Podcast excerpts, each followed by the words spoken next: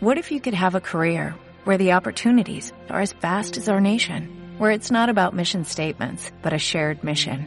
At U.S. Customs and Border Protection, we go beyond to protect more than borders, from ship to shore, air to ground, cities to local communities. CBP agents and officers are keeping people safe.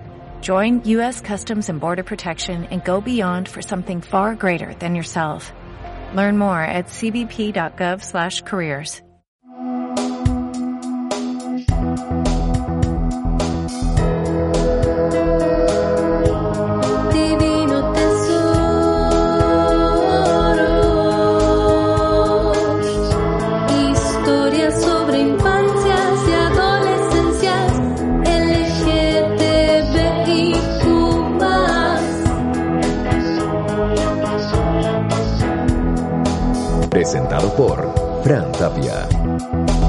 episodio de hoy conoceremos a Andrés Escobar. Andrés es actor y bailarín. Participa en diversos montajes de teatro y danza junto a destacados directores en Chile y Europa. También lo hace en distintos formatos audiovisuales como cortometrajes, videoclips y cine. Hoy está dedicado al trabajo de la propiocepción e identidad a través de la corporalidad y la danza. Partamos desde chiquitito. primero básico, vi que empieza el bullying, pero porque, puta, era una persona callada nomás, ¿cachai? Callada, que no decía garabato, que no jugaba la pelota, pero porque yo jugaba otras cosas nomás. No, no hice esa vida, como que yo jugué en la calle, en el pasto, no sé, cualquier lugar, pero no a la pelota. Porque me empezaron a hacer mucho bullying porque yo era una persona que era callada, una persona callada, una persona respetuosa, obediente, me iba bien en el colegio, era inteligente, no tenía vergüenza de hacer el show, de leer frente a la gente. Entonces, todas estas cosas se me empezaron a atribuir eh, que era raro, ya era el raro del curso. Me quitaban la colación, los juguetes, me pegaban, eh, yo sin tener idea del por qué, no entendiendo nada. Entonces mi primera accionar frente a esta, a esta situación rara fue decirle a mi mamá, mamá me están pegando en el colegio. Y cuando mi mamá va a hablar con la profesora del colegio, cita a la mamá de este otro cabro. Y yo dije, ya, se acabó. Y no, pues no eran cinco, eran todo, era todo el curso. Como, ah, ya, te fui a acusar, entonces no tengo refugio ni en el profesor, ni con mi mamá, ni con la fuerza, ni con la palabra, ni con la autoridad. Entonces yo empecé a buscar eh, formas de defenderme desde el silencio. Entonces empieza a suceder que empiezo a buscar estos mecanismos de defensa, pero porque yo sabía que no, no, no, no tenía amigos, ¿cachai? Los amigos que yo estaba haciendo los habían cambiado de curso y yo iba en este otro curso nuevo. Éramos 45 hombres. Bueno, Un número piola. un número piola. Y ahí empezamos como, empecé a, no sé, como que todos se acostumbraron a esta idea de pegarle y, y huevear a esta persona por ser callada, insisto, por ser callada, por llevarme bien con las mujeres, porque me fuera bien en el colegio. Digamos que en ya primero básico, segundo básico, tercero básico y en cuarto básico se me empieza a tratar de afeminado, gay, sin yo saber algo de mí. ¿Cachai? Como yo siendo un pendejo, yo era un pendejo siendo un pendejo, nada más. Y que, puta, era tranquilo, que no jugaba la pelota, que no me gustaba jugar la pelota, que mis papás lo intentaron, pero no, pues yo hacía natación, eh, me gustaba bailar, y weas raras, pues, ¿cachai? En un colegio de hombres son weas raras. Mm. No sé, justo había una piscina cerca de la casa, entonces me llevaron para allá, ¿Y baile Eh, dónde hacías? en el colegio, con las niñas del colegio al lado. ¿Y eras el único hombre? No, pues habían más. Mm. Ya, pero entonces a todos los que bailaban los trataban igual. No, Ah, solo tú. solo a mí. ¿Cachai? El día, el día que jugué a la pelota, tuve la mala cueva de que la pelota me pegó en el pie y entró al arco de mi mismo equipo, ¿cachai? Y yo hubiera hecho un autogol, pero esa weá para mí significó la muerte. La, lapi- la lapidación, o sea, este weón, además de no jugar, juega mal y es más maricón de lo que podía ser. Tu peor Sí. pesadilla. No, chao, si yo lo pasé como el pico.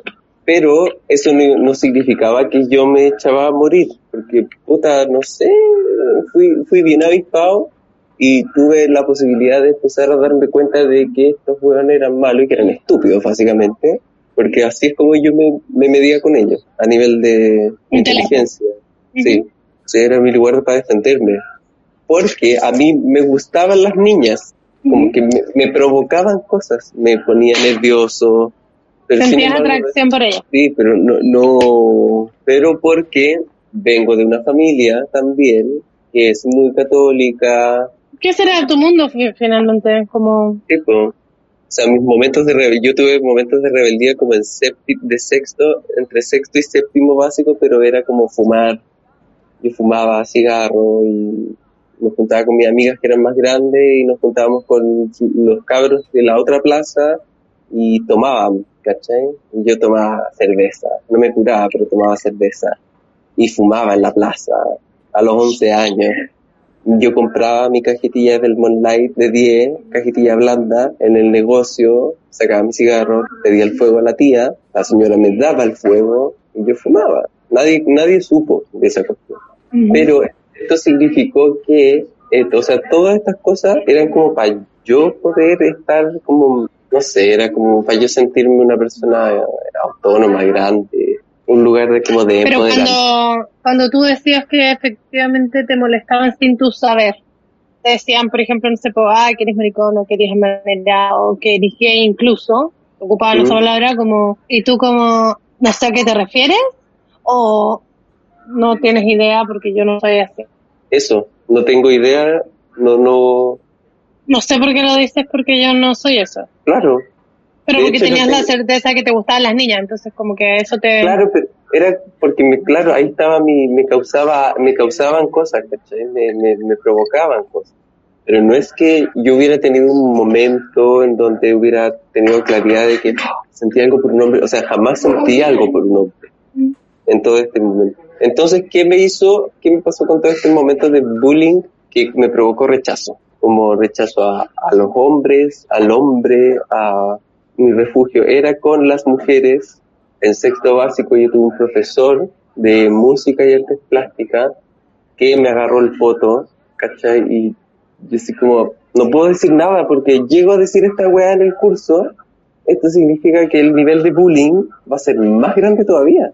Porque ya, digamos que en, en el en cuarto básico, que es cuando empezó así full, después quinto, sexto, séptimo, ya no era mi curso, era el colegio entero, ¿cachai? Como, no es que todos, yo salía y todos me gritaban weas, pero yo podía ir caminando y los weones me tiraban besos, me gritaban weas.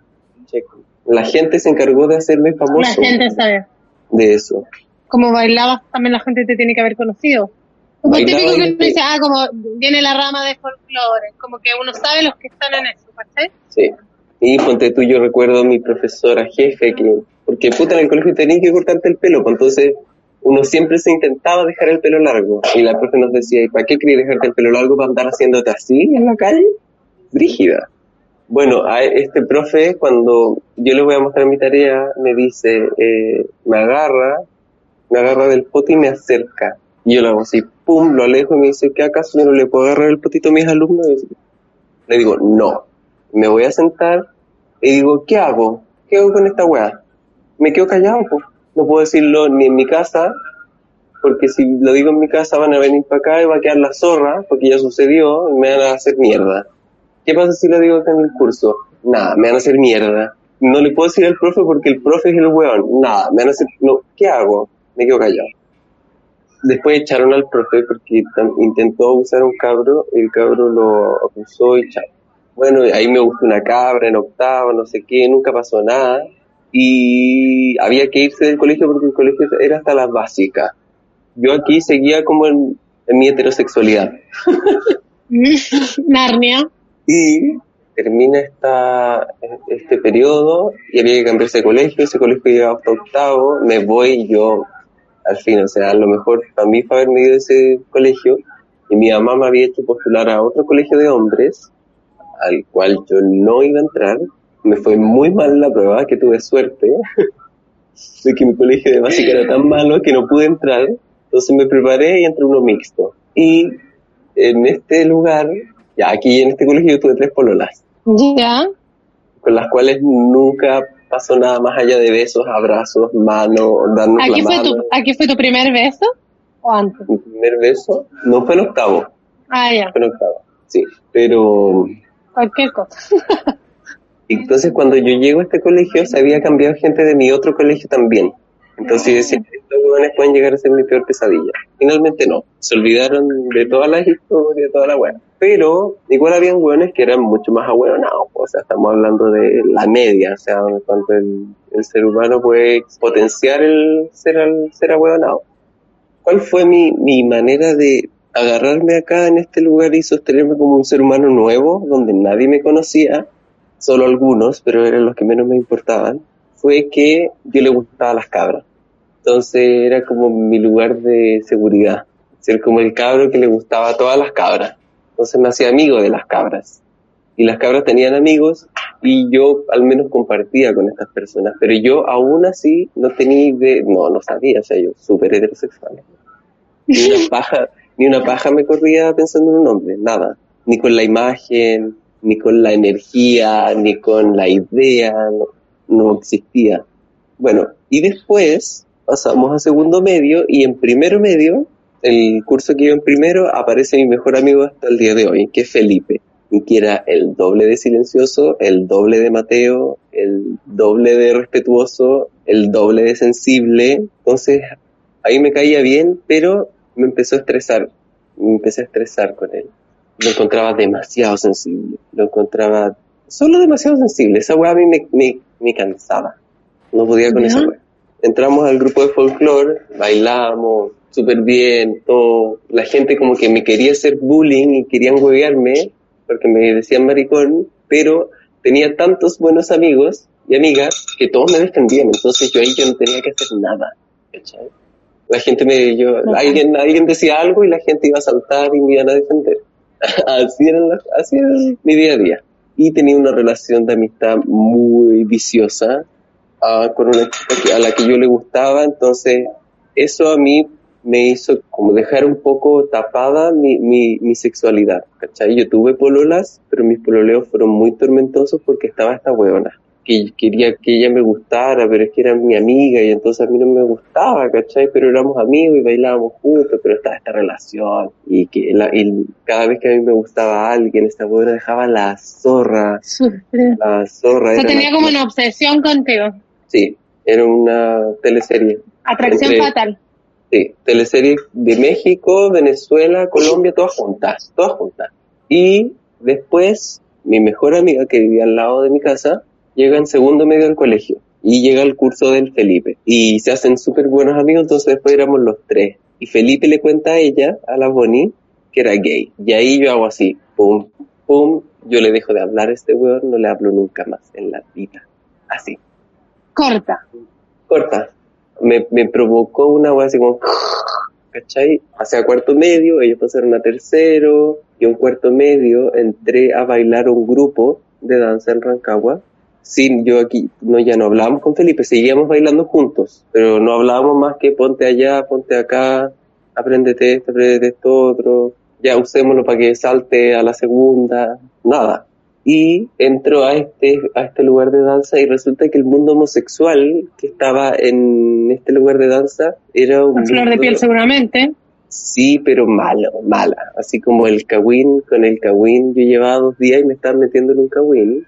Un huevón me dijo, oye, tengo que conversar contigo. Llevábamos dos días. Me dijo, oye, ¿qué onda? Vos te estáis comiendo al lo del este y este es mi ex.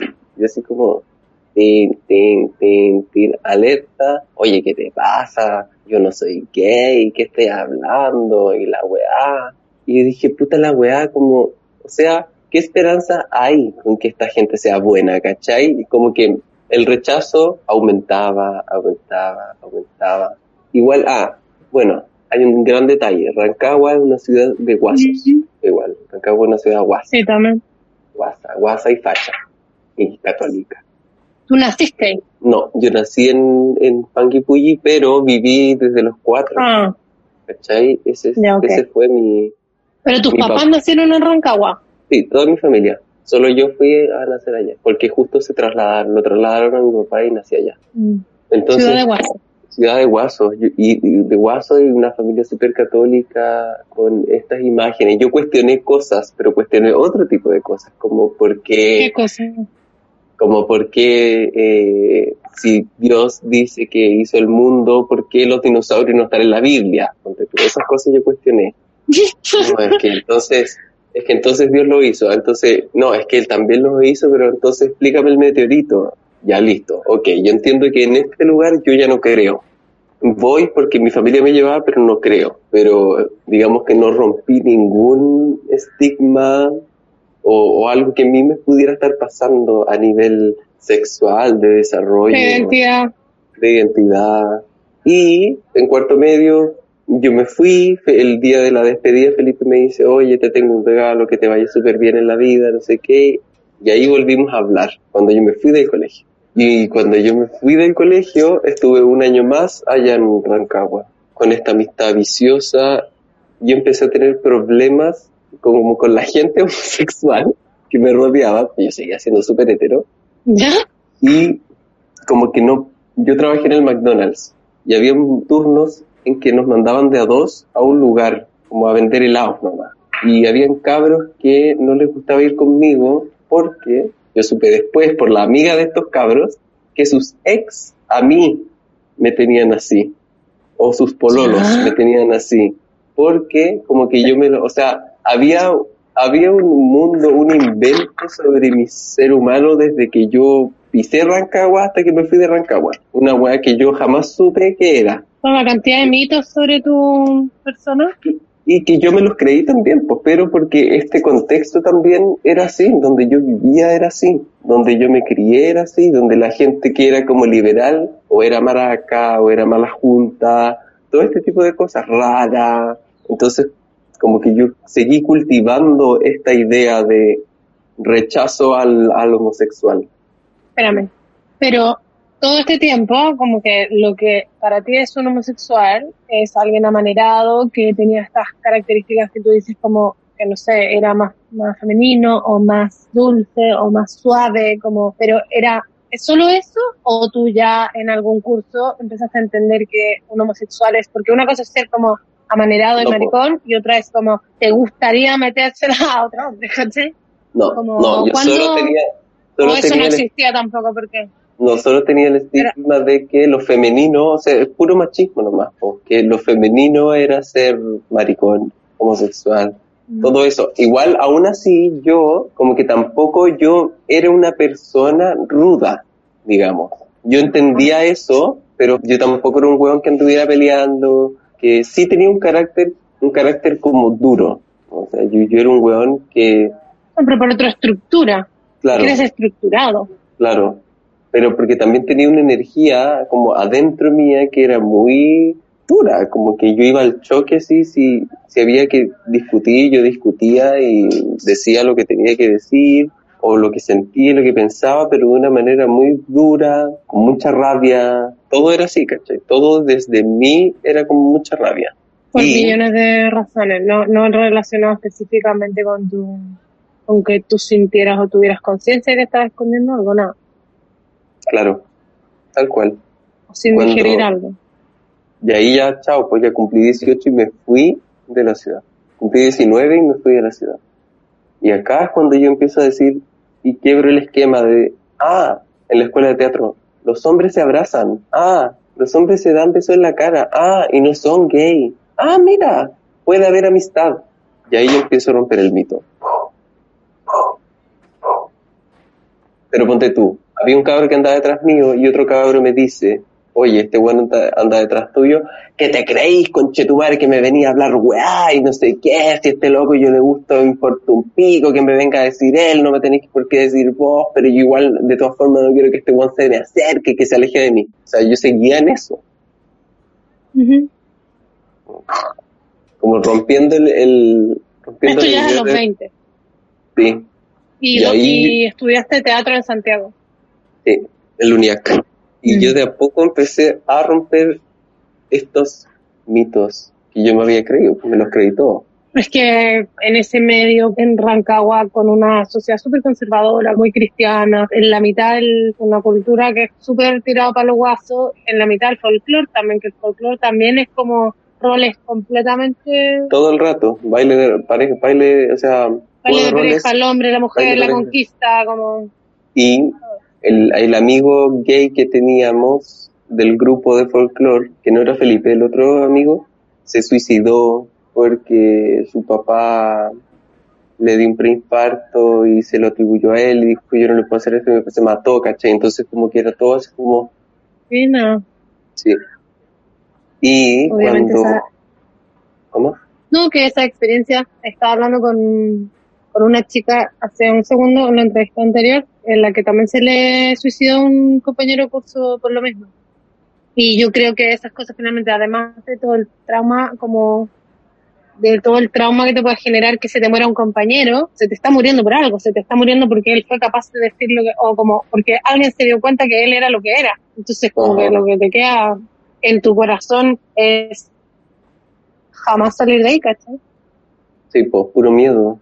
Entonces empecé también como a, bueno, este es como, no sé, mi, mi entrada igual al mundo gay fue bien nefasta, pero como que de a poco empecé a, a, a que yo en, en este enredo ahí, toda la weá era como, no, no sé si me gusta esto donde, esto que me está pasando y que de donde quiero ir, ¿cachai? Que es como me estoy sintiendo, parece. Y que cuando mis papás, porque después mis papás me sacan del closet, no es que yo les cuento, y me piden una weá y me sacan del closet y dejan la zorra.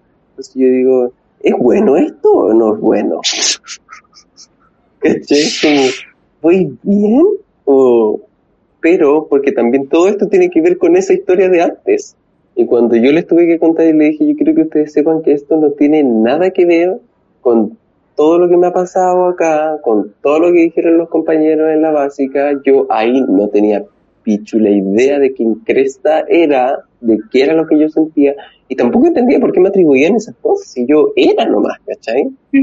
Nunca fui una persona que anduviera hueveando a otro por algo. De hecho, siempre fui amigo de, del gordito que no lo pescaban, del weón que eh, también le pegaban.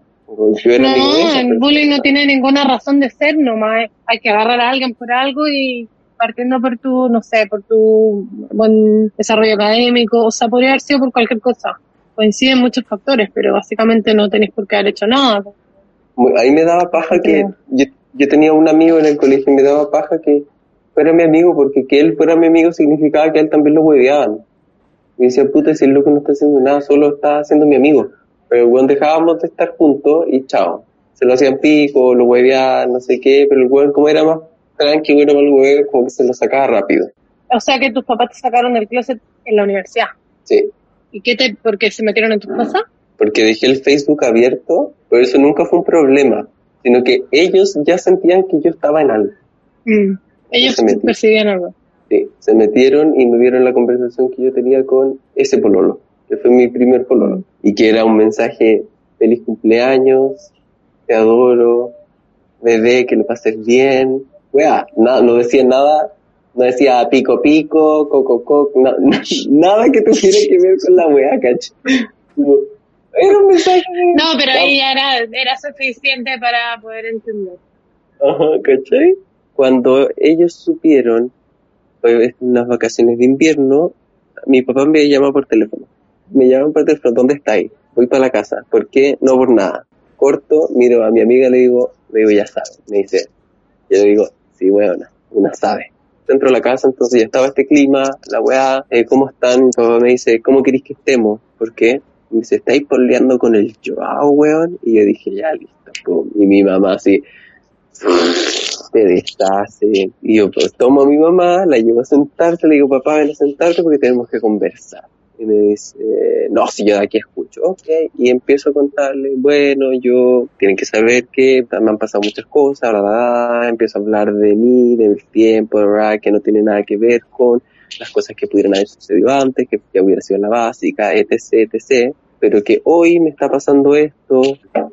Igual en ese momento yo dije, no, no dije esto, pero es como que fue algo así como, no sé si soy homosexual, pero es lo que yo siento hoy día. Hoy día yo siento amor por esta persona, porque así fue. Y dije, me gusta, me gusta esta persona, me pasan cosas con esta persona y siento que eh, estoy siendo como sincero conmigo. Mi mamá desecha en llanto, desecha en llanto, como sin fuerza. No se podía sostener. Estaba sentado pero así.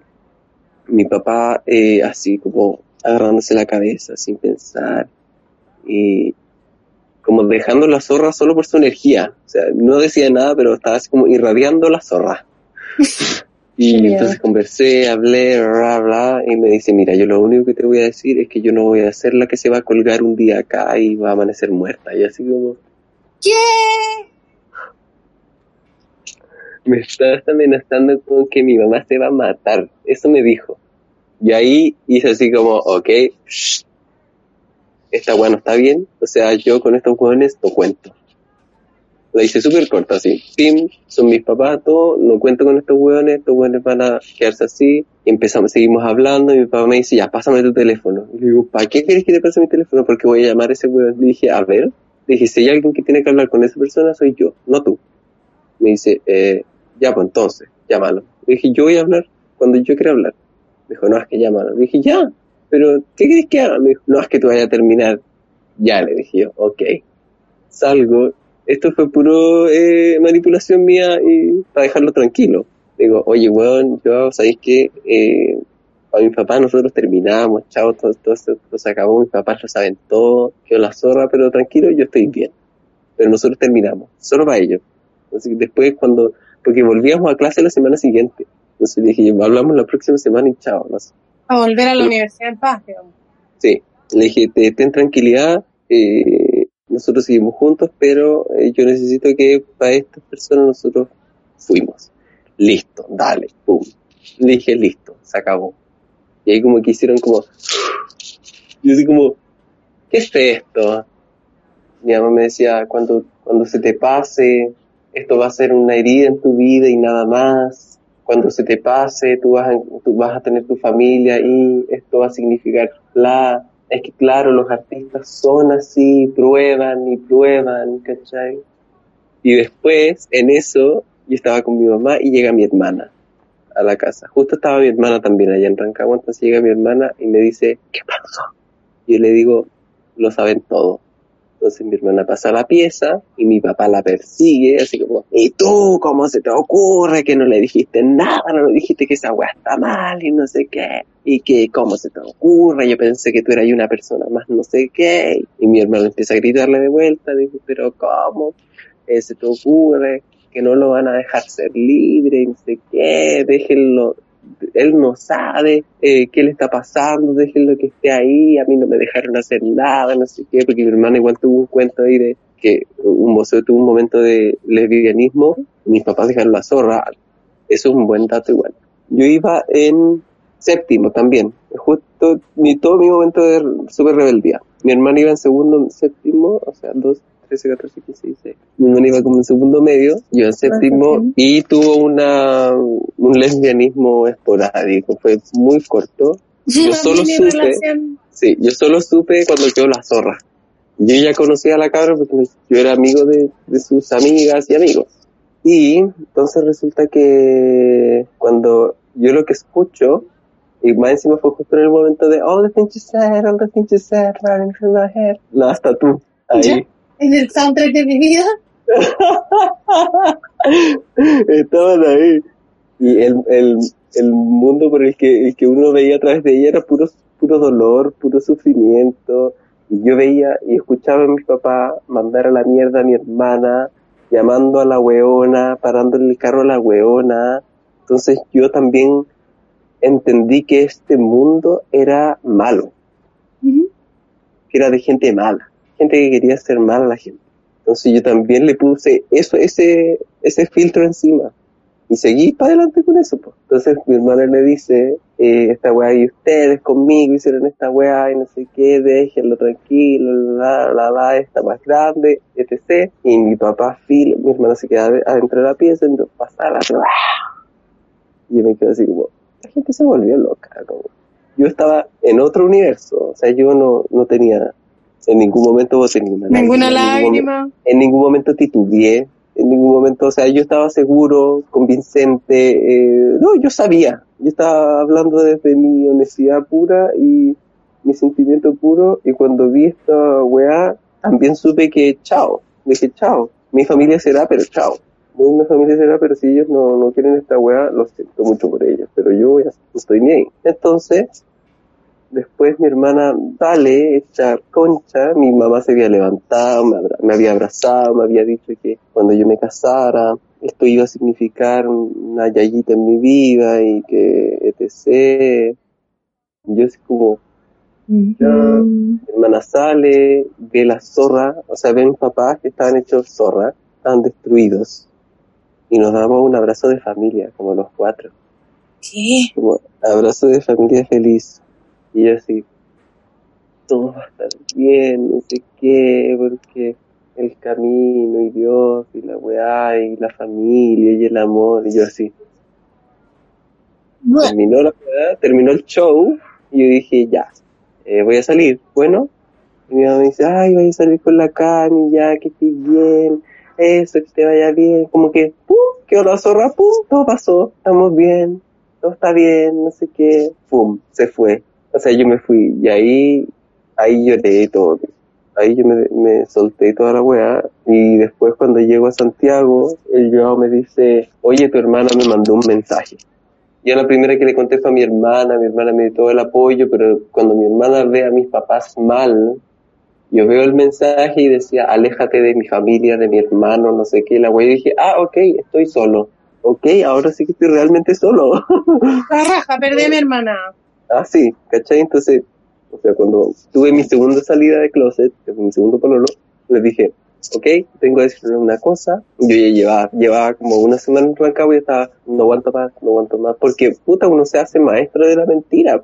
Dónde, cómo, cuándo, con quién, a qué hora, lo que pasó, lo que vi, cómo junto lo que vi acá con mi historia que voy a inventar. O sea, tomaba mm, datos de todo lo que podía recopilar, inventaba la historia para allá y yo estaba en la playa con mi poloto.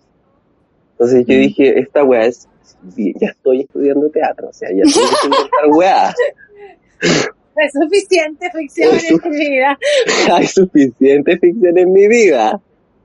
Entonces dije, ya, estoy chato, no puedo más. Y les digo, bueno, vengo a contarles una historia, estaban acostados. Quiero contarles que soy una persona feliz en este momento, en este momento me siento pleno, estoy con una persona que me hace muy bien, estoy muy alegre. Bueno, le expresé todo mi sentimiento y dije, si yo les estoy contando es porque quiero que sean parte de mi vida. Si no, allá ustedes, porque yo no voy a cambiar.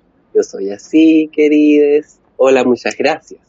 Y mi mamá me dice, oh, yo sabía. Ah, le dije, bueno, yo estoy peleando con pensé que y me dice, bueno, yo sabía que ibas a llegar un día a decirnos esto de nuevo y la huevada. Lo único que te pido es que te cuides y no sé qué.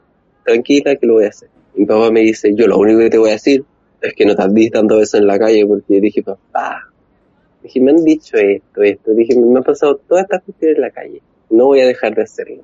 Así que, quédate tranquilo. y ahí lo dejé. Entonces, chao. Y después como lo empecé a hacer, como dije, ya, ¿lo puedo traer? ¿Lo puedo traer? No, no, todavía no es tiempo, todavía no es tiempo. Puta, dije, entonces, ¿cuándo es tiempo? Nunca. Entonces, insistí, insistí hasta que lo logré. Hoy ya, chao, filo. Pero en ese momento, ponte tú, la primera sacada de closet fue en julio y después en septiembre, por, por vacaciones de septiembre, volví a la casa y mi mamá, mi mamá me dice, oye, ¿y cómo quedó? ¿Cómo quedó Joao? Le dije, como, ¿cómo quedó? Como de la pelea. ¿Qué es esto? Eh, le dije, triste, pues mal, pues como que dije, ya, pero es que tú tenés que entender que yo vengo de una familia machista. Y así como, ya, listo, se acabó el tema de conversación. Sí. Entonces como que eso fue el, después de, pues cuando, lo, cuando ya lo logré. Pero día efectivamente... eh, Son otras que personas, desde ese día son otras personas. Por supuesto, Dios sigue metido porque son católicos en toda la cuestión, pero no es que a mí me hablan desde Dios. Entonces ya de- desde el 2011, ¿Cuándo fue la segunda salida del closet? ¿Edad? 2013, ¿Qué edad tenía ahí? 22, 22. 22. Y de ahí ya yo empiezo a construir mi identidad.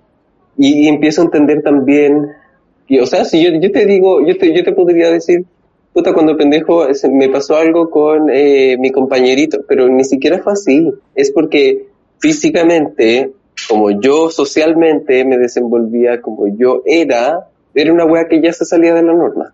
Que ya estaba Mm. fuera, estaba, ya, ya me había pasado de lo que ellos sabían que, que tenía que ser Tu rol. como hombre. no sé. Igual tiene que ver con el contexto en el que uno nace, porque es cultural. Ajá. Y que tampoco tienen la culpa, por por ejemplo, yo, mi familia tampoco tiene la culpa de que hayan pensado de esa manera. Es como, puta, es la cultura en la que han, están, han estado inmersos eh, desde donde ellos se han criado, aunque conozcan gente homosexual desde antes, pero nunca es lo mismo cuando te toca. Mm. Si esa, esa frase cliché es realísima, real, real. si finalmente como que eso es lo único que uno, que uno conoce y en el fondo aquí estamos, las mujeres los hombres nos casamos y eso sería lo que existe, como que a uno no se le va a ocurrir tampoco, ¿cachai? Y como Ajá. que tú encauzaste más o menos de alguna forma todo eso como en el niño perfecto, ¿cachai? Como en un niño bueno, en un niño estudioso, en un niño ordenado, en un niño limpio, ¿cachai? Sí. Como en esa figura. Sí. Y que era el lugar que yo, que yo sabía en donde me podía defender de esto, de esto que se me atribuye.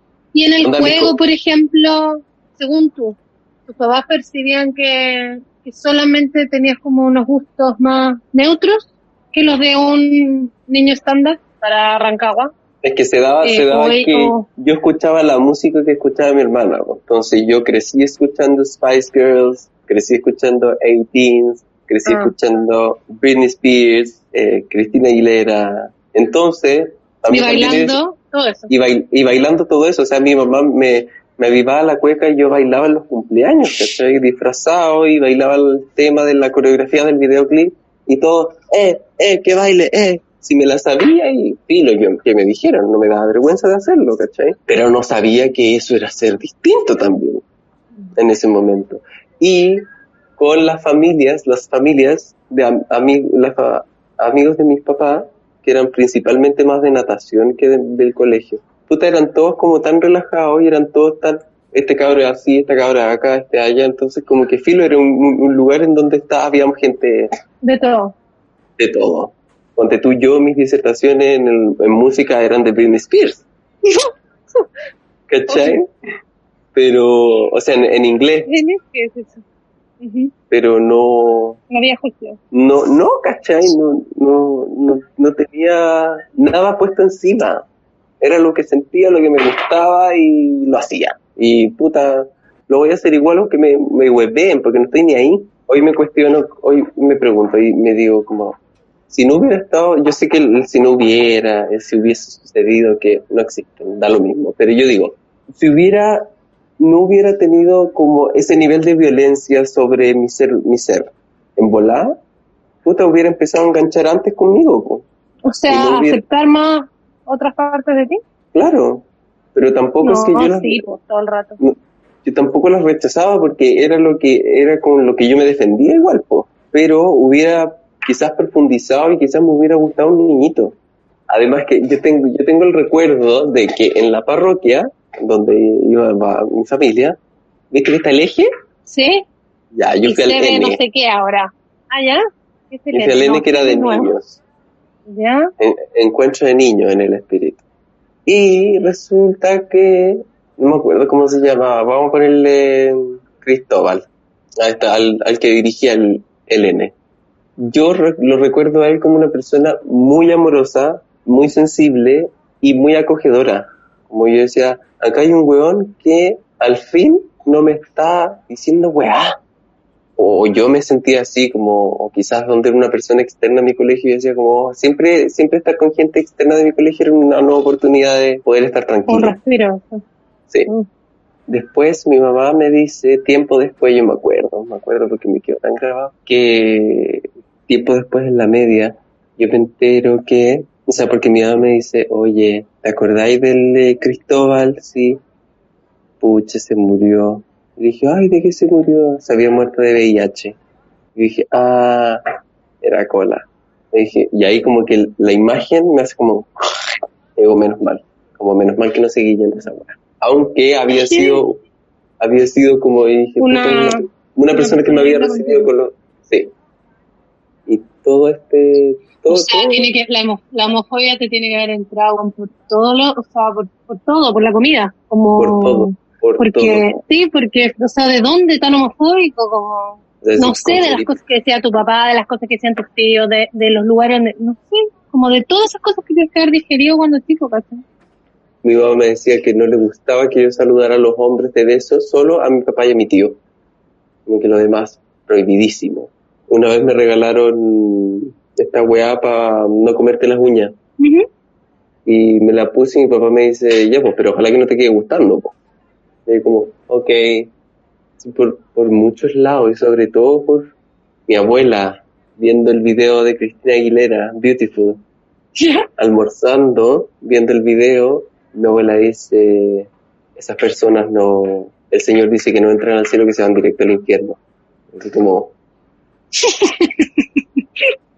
es, es como, es, todas estas cosas, o sea, ponerte solo una wea encima, pero yo, tampoco, ponte tú, al momento de jugar, porque yo tuve estos, estas amigas que eran más grandes, hasta sexto y séptimo, que fue como mi momento de rebeldía. Yo me dejé de juntar con ellas porque sentí que era muy nada que ver. Yo quería ser niño, pues que me to como que maduré y crecí muy rápido para ser tan chico, porque tuve que estar defendiéndome todo el rato, como pensando, pensando, pensando, pensando, pensando. Y... Viejo chico.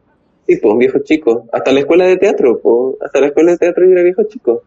Y entonces empecé a ser amigo de la Bonnie. Fue mi mejor amiga, en Rancagua, y nos vemos y somos como del grupo de amigos. Yo las otras chicas yo no, las no las vi más, no nos juntábamos nunca más. Y ahí yo empecé, yo volví a jugar, como que bajé tres años. Hacer niño de nuevo. Sí. Y jugábamos y toda la weá. Y jugábamos a las teleseries, jugábamos a inventar weá, y jugábamos a bailar. Pero ¿qué pasaba en este grupo? Que todos éramos todos, ¿cachai? Entonces, o no, nos poníamos las toallas en las cabezas y éramos todas mujeres. Y de- después nos sacamos todas las nos poníamos corbata y éramos todos hombres. No había un rollo ahí tampoco. Y en ese momento, como que yo tampoco me pasaba un rollo de porque estoy haciendo esto, estoy yendo en contra o es prohibido. Es un juego. O sea, como que lo permitías en el juego y en el baile. Sí, pero si yo entraba al otro lugar era así, o sea, no se me acerquen, o sea, yo le dejé de hablar a Felipe, me acuerdo. Oye, el Felipe me contó que era gay, listo. Yo en silencio dejé de hablarle. así. Mm. La Bonnie, mi- nuestra amiga, también empatizó conmigo y me dijo, ok, no voy a hablarte más de él, porque yo me ponía de mal humor, me cambiaba la cara, mi estado interno, todo. Qué heavy esto, pensarse como un niño como eh, tan, tan duro, tan poco flexible, ¿cachai? Ni una flexibilidad. Porque, No, de que era amable, era amable, de que era simpático y tranquilo y piola, era piola, pero, pero cuando ocurrían como ciertos eventos o ciertas cosas que tuviera que ver relacionado con algo, algo así, me entraba el demonio. O, o cuando me el demonio. Sí, cuando me enojaba, me enojaba. Si la gente no iba a ir a ensayo, yo no los dejaba bailar. Pero no, no vas a venir, no bailas. Lo radical. Ya después de haberme dado cuenta de que sí era cola, que me gustaba el hombre y toda la cuestión, pues viene como un segundo desbloqueo en donde empiezo yo, porque yo dije, ya, ok, soy cola. Pero era un cola súper discriminador igual, pues. Como desde la idea, ay, ¿por qué tiene que ser tan, tan amujerada? Ay, ¿por qué tiene que ser tan escandalosa? Ay, porque, y todo así como desde el lugar igual del, machismo, como de decir, de escandalosa, loca, descontrolada, mu- amujerada, como igual seguía desde ese lugar de construcción, desde donde yo venía, o sea, pero como esa deconstrucción, o ese, ese empezó a entrar A quebrar, empezar a quebrar esos pensamientos, o esas creencias en realidad. Esas creencias, sí, pues, y que venían desde allá también. O sea, este, esta homofobia que yo tenía en, en el colegio era una cuestión así, pero brígida, brígida, sí, yo era súper homofóbico. No sé, te, te imagino y me da miedo. ¿Verdad? Lo que a mí me surgía mi sentimiento al ver o saber que en este metro cuadrado en el que estoy habitando hay una persona como, ya, ok, me voy a tener que alejar porque no lo soporto, porque no puedo estar cerca de esta persona, porque no sé. Y si yo empiezo a preguntarme, empiezo a revisar un poco en ese momento, ¿por qué no tenía razón de ser, solo me molestaba la, la idea de que era. Entonces, y lo, lo que Mm. hoy día era como, claro, pues bueno, había unas weas que, porque tenía tanta, tanta, tanta, tanta, es que había tanta violencia en mi historia de básica, de chico, que no podía, o sea que finalmente como que eso fue cubriendo todo lo que yo pudiera ir identificando como en, mi- en mi interior, yo me imagino. Independiente que a mí me hubieran gustado las niñas, después hubiera tenido pololas, con las que nunca hubo nada más, nada de sexualidad, o sea, mi última polola se me sentaba arriba y yo decía que lata que me bajen esta huevona. Onda, sentados como en el parque y me decía, ¿puedo ser tu caballito? Y yo así, eh, a ver, eh, tú eres una persona. no te voy a tratar como un animal. Entonces como entraba en, en, en esas weas muy racionales, ¿cachai? Entraba en, en este... a racionalizar todo esto porque no era capaz de, de internarme en, en, en mí, en mis sentimientos reales. Yo Entonces, sentía mariposas en la guata, pero no me calentaba. O sea, el, el día de la pichula se me paró la tula cuando nos dimos un beso. O sea, hasta que... Hasta que aceptaste un hombre. Sí, de esa manera. Porque empecé a conflictuarme mucho, mucho. No entendía, no entendía por qué era lo que me estaba pasando internamente. Estaban siendo como demasiado amorosos. No, estaban siendo demasiado. Me, gustaba que estuviera, que, que existiera ese afecto de un hombre y no de una mujer. Y no desde una amiga, ni de un amigo. Y cuando, cuando en el colegio, obviamente tú estabas pololeando y tú sentías que eras hetero, cuando tus compañeros hablaban de que se masturbaban o que tú te hacías loco, más o menos decías, no, chao, yo no quiero eso. O no lo escuchabas, o no lo conversaban. yo participaba en las conversaciones, pero nunca hablaba de nada. Si bien yo era muy, muy homofóbico, de cierta forma igual era como feminista en, en- en el fondo, porque desde el lugar que se hablaba de la calentura, para mí siempre fue demasiado básico. Entonces, no entraba en ese juego, como no entraba en esa dinámica. Se escuchaba y tampoco es que yo compartiera con mis compañeros, si ella pasaba con mis compañeras el 155% del día. ¿Ellos no hablaban de masturbación? Nada. Mi, mi compañera, nada. Jamás. Jamás.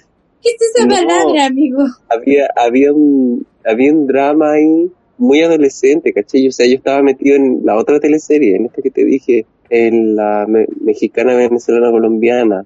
De la intensa, digamos. Sí, y que eran No, unas hermanas. Eran unas hermanas mellizas y yo a una le gustaba y la otra quería puro comer porque quería perder la virginidad, ¿cachai? Entonces estaba como... Pero la que quería comerme era más mi amiga, sino que cuando empezó a cachar que a ella le pasaban, que fue la, a- con la que hablaba estas cosas, porque a ella le pas- empezaron a pasar estas weas de calentarse, de querer eh, culiar, de tocarse, me la empezó a tirar a mí también, pues, entonces yo como, "What?". un día me llevó un regalo y me dijo, o sea, estaban de cumpleaños y me lleva para su pieza y me dice, y se sienta y me dice, ya pues mi regalo y yo, y ya te lo di, chao, y me fui. Vaya plantón, pobrecita. Pero yo estaba como en estos conflictos que no eran míos y yo los hacía parte de mí. Entonces tampoco me cuestioné yo tantas cosas mías, Mm. porque yo me desvivía por eso, como por sostener estas relaciones que eran malísimas, pero yo sentía que eran como, puta, así era la vida de los amigos. Y yo tenía esta otra, estos otros amigos que eran un curso más bajo, que era donde estaba el Felipe, el Aboni, que era, yo era más amigo de, como amigos amigos, era amigo de ese curso. Pero igual pasaba todo el día con mi curso, pues si íbamos. Y en educación, dale. física, No, sexual. ah, no, no teníamos. ¿No? No, No, no teníamos. pero como en algún ramo, anexo, consejo de curso, La profe de filosofía, la profe de filosofía, porque la huevona siempre me veía un poco más allá de todo lo que pudiéramos estar pasando. Si la huevona igual se dedicaba un poco como a sacarnos el rollo de en qué estábamos, pero como solo para que nos autoconocimiento nomás, ¿cachai? Vimos Ponte tú la película en el nombre de la rosa y tuvimos que hablar mucho sobre esa película porque era oscura, homosexual, eh, sexual, de- desde un lugar muy, desde la religión, y nosotros así como muy pendejos, ca- obvio, casi todos riéndose de lo que veíamos, Entonces, llegar a poder hablar de algo era súper difícil. No éramos, éramos muy, no, no había nada cercano, más que nosotros mismos. Mm. No tuvimos educación sexual. La generación de abajo sí, Pero ¿cómo sabes que sí? porque en consejo de curso, que la generación de abajo, te lo- o sea, al menos el curso de Felipe Laboni, porque en consejo de curso ellos llevaban gente. Entonces esos buenos eran como muy bacanes, como iban, estaban en otra ola, y llevaban gente, y la profe también llevaba gente, y ellos, eh, él, les- o, o las personas que llevaban les hacían educación sexual, en consejo de curso. No era un ramo, no era un, Sí, nosotros también. Parece que lo hacíamos en consejo de curso. tampoco estaba dentro del programa. Y después entonces cuando llegaste a la universidad y efectivamente empezaste a sentir cosas y no entendiste nada. Tuve un año de transición, que fue cuando salí del colegio y que Felipe me dio este alfajor. Me dijo, te deseo lo mejor, que te vaya súper bien. Y le dije, oh, gracias. Y después le escribí por Messenger, como, oye, gracias, sabéis que en verdad, disculpa que no hablamos desde hace no sé cuánto tiempo, gracias por, por hablarme, en verdad, te he echado de menos, amigo, no sé qué, bla, bla. Y ahí como que se me fue quitando un poco el estigma de la homofobia, pero igual no dejaba de estar metido porque tú en estos cagüines que yo no entendía por qué. Entonces, el mundo gay que yo conocía ya se basaba un poco en esta, como en este mismo mundo, como en un conventillo constante. Entonces no, no me caía bien, ¿cachai? Entonces cuando llego a la universidad y cacho que los hombres heterosexuales, que era lo que a mí me llamó la atención, que los amigos heterosexuales que yo tenía rompían todos los esquemas de la, de la gente heterosexual que yo conocía. O eran güeyes que pasaban abrazados. Esa hueá para mí era impactante. Que se querían mucho, que se decían que se querían, que se daban besos en la cara, que hueveaban y no había, no había nada, caché, como no había un, un, hueveo ahueonado, de pendejo ahueonado. Habían otras hueas de pendejo, pero al menos eso ya no existía. Entonces empecé un poco a, a creer. y después, el abuso, este abuso que yo te dije, y me pasa esta wea, entonces como todos los prejuicios, las ideas que te han dicho que el mundo de los homosexuales y la homosexualidad es como todos con todos. Perversa, eh, perversa. oscura, eh, Sí. no sé, como... Eso se volvió realidad, digamos. Sí. De todo lo que yo había estado huyendo allá, que no me había gustado, yo lo volví a encontrar acá y nada más y nada menos que me veía ahí, en la situación, ¿cachai? Y yo postre, curadísima, sin poder tomar acción de mi cuerpo, sin consciente, Por ¿cachai? eso no pudiste reaccionar, digamos. Tal cual, ¿cachai? Entonces decir, miro para atrás y digo, claro, entiendo también por qué estoy tan traumado con el hombre, ¿cachai? Como, como con el Mm. mundo, y por qué entré tan traumado, y por, por qué de todo empiezo a entender. Mm. A mí también me pasó, pero me pasó cruzado porque la primera relación sexual que yo tuve, yo la tuve con un pololo que yo quería. ¿cachai? Yo le dije verbalmente que efectivamente no lo quería y lo hice igual. Como que yo mm, tampoco lo digerí de esa forma, pero finalmente fue cuando crecí y dije, todas luces no es otra cosa que eso. como Y eso obviamente que tiene repercusiones en cómo uno se enfrenta, bueno, también como la imagen que uno genera respecto a los hombres. pues. Sí, po. Entonces como que afirmaba todo lo que yo ya venía, lo que yo me traía. Entonces, después de eso, nada, pues yo no, no volví a ser, como que cerré ese espacio así, como no hay sentimientos con otras personas. Y seguí hasta el, hasta el otro año, y el otro año, este cabro al que yo le había gustado, que era Joao, me volvió a jotear, y ahí yo empecé como, oh, oh, oh, oh, oh, oh, hoy me gusta no me demoré nada en, en ese momento, eso sí, como, y ahí fue mucho más rápido. Bueno, los años de fue- escuela de teatro pasan como que fueran 25, porque a uno le pasa todo en la escuela, como que todo es muy intenso. Sí, Como que uno se libera rápidamente, como... entonces pensaba en las consecuencias, pues la causa y la consecuencia, como en todas las repercusiones que esas cosas habían tenido a lo largo de, de toda la vida, que claro, pues, como que me, me rechacé mucho porque también recibí mucha violencia física, verbal y psicológica. Sí, sin yo saber algo mío, ¿cachai? Sin yo poder cuestionarme algo de mí. O, ok, me están diciendo esto, ya. ¿Qué hago? Me defiendo. Pum. Entonces estaba Sí. todo el día, todo el día defendiéndome. Obvio. No creo que haya espacio para que te juzgues respecto a eso, no, como... No, no, no. No, lo trato de entenderlo también como para yo poder ir soltando muchas cosas de hoy. A eso Sí. no- nada más lo uso y por eso también eh, empecé a, a hacer más preguntas. al respecto. Porque también yo digo, puta, en volada hay más pendejos que tampoco no tienen ni idea de qué chucha les pasa, pero solo son y que lo están tapando en bullying. Entonces digo, no, pues estos weón no pueden ser. Mm, Entonces, Sí. como que, ¿qué generamos nosotros mismos para lo que sigue? mm, sí, te entiendo. Todos los niños tienen una forma de reaccionar porque son formas de sobrevivir a las cosas que viven, ¿cachai? Como que finalmente esas cosas hoy día uno puede como tratar de mirarlas y tratar de hacer la paz con, con soltarlas. Porque no Sí, son necesarias para sobrevivir. Sí, aceptar, Y- aceptar al, al niño interno Mm. ¿Tus papás entonces?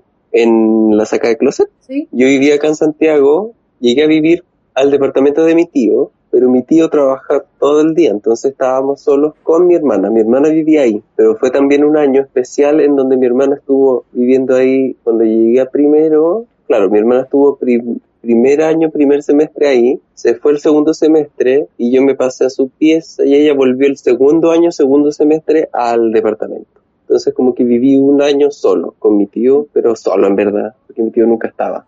Nos veíamos en la mañana y no nos veíamos en la noche por los ensayos y todas esas weas. pues, Obvio. Entonces como que estaba en, en, en ese camino descubriendo, igual muy libre, porque como estaba solo yo aquí empecé a, tomarme mis tiempos y a hacer lo que yo quisiera. Yo siempre he sido como una persona muy independiente. Si no está la persona voy a ir igual a hacer la cuestión. O sea, mis papás trabajaban todo el día también. Como que igual después de haber ido al colegio tenía que eh, superarlo rapidito todo solo porque mis papás no estaban. Entonces me quedaba con mis cuestiones y ahí empecé como también a, fumar, a ir a tomar a la plaza, a encontrarme con estos cabros, ¿cachai? Y finalmente, o sea, para mí, finalmente todo lo que eh, fui recibiendo en el, en el proceso de la infancia, de hecho me vivió todo como por segunda vez. La infancia la volví a vivir cuando me hice amigo de la Bonnie, cuando dejé de juntarme con esta gente grande, y dije, ah, ya, verdad que yo era niño, no, no tengo 16, tengo 12, verdad que estoy en esta situación. Y después, como en la adolescencia, la volví a vivir en la universidad, como de salir, ir a carretear y a ir al ponte. la primera disco con la que fui fue Club Miel y había show de sexo en vivo, entonces yo estaba así como Raste negra. peina pachá. Lo viste todo. El primer día lo viste todo. El primer día lo vi todo y era como show de sexo en vivo. Chao, estaban sin ropa, se tocaban tú las paradas, choros abiertos, todo, todo, todo, todo, todo estaba ahí. Pero el show de sexo en vivo era del público. Ah. ¿Cachai? Se subían parejas a concursar. Sí, ya está, así que... Güey, buena. Todo era como... Todo aludía a ese lugar. Entonces yo decía, puta, Como muy radical, muy, muy claro, como muy maqueteado, ¿cachai? Como la liberación, Sodoma y Gomorra. y todo venía desde ese mismo prejuicio o idea que la perversión, el Sodoma y Gomorra y la no sé qué chucha. Pero dentro de este espacio también era la misma weá, entonces yo decía, ah, conchetumare, conchetumare, hasta que yo empecé también a encontrar cómo y cuáles Mm. lugares a mí me gustaban. Eh, Y después, claro, perdí la virginidad a los... O sea, tuve la primera relación después con el Joao, a los 21. Y también yo agradecí que él fuera como muy eh, respetuoso también, como de ir por... Como y que tierno, respetara como todo mi- lento. todos mis tiempos, Qué buena onda. Porque yo ya venía traumado por segunda vez. Obvio. Se agradece tanto a la gente amable que es capaz de escuchar. Empatizar, escuchar. Mm. Bien llevado. Sí, después se volvió loco igual, pero bien. En esa parte lo hizo súper. Sí, todo el comienzo fue el mejor presentador y guía, como demostrarme un camino de amor igual. Fue rápido, igual. Es que ya me estaba haciendo mal, entonces yo ya me sentía mal internamente, me sentía muy conflictuado, nunca me fue excelente en la universidad, era buen alumno en la U, pero me, eh, me afectaba en cómo hacer las cosas. Entonces cuando enfrenté este problema, que mi problema era ser homosexual, y dije, ya listo, La vida Dije, se sí, hizo mucho más yo sé, yo, yo sé que es esto, yo sé que es esto lo que, lo que me está provocando este problema, yo sé que es esto.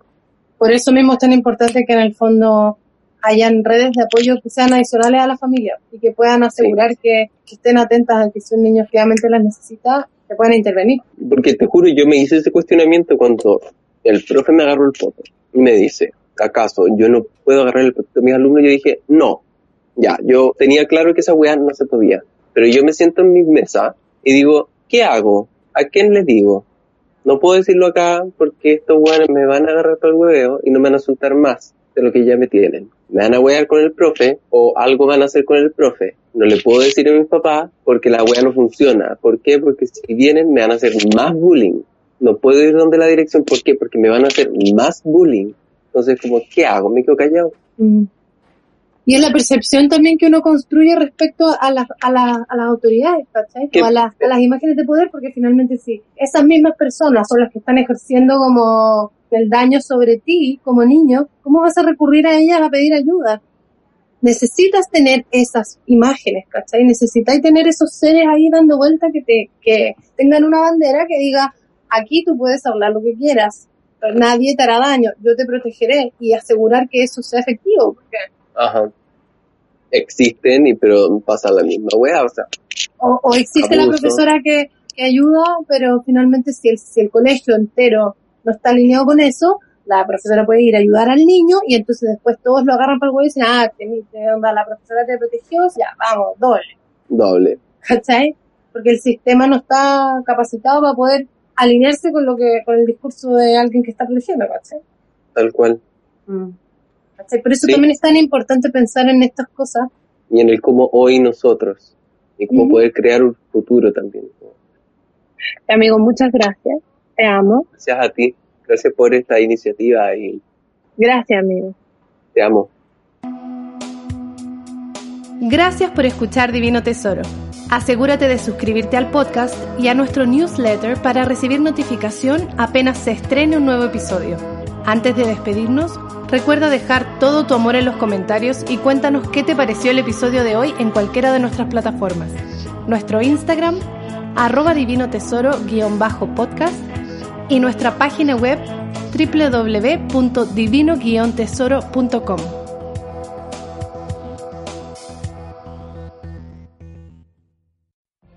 What if you could have a career where the opportunities are as vast as our nation, where it's not about mission statements, but a shared mission? At U.S. Customs and Border Protection, we go beyond to protect more than borders, from ship to shore, air to ground, cities to local communities. CBP agents and officers are keeping people safe. Join U.S. Customs and Border Protection and go beyond for something far greater than yourself. Learn more at cbp.gov/careers.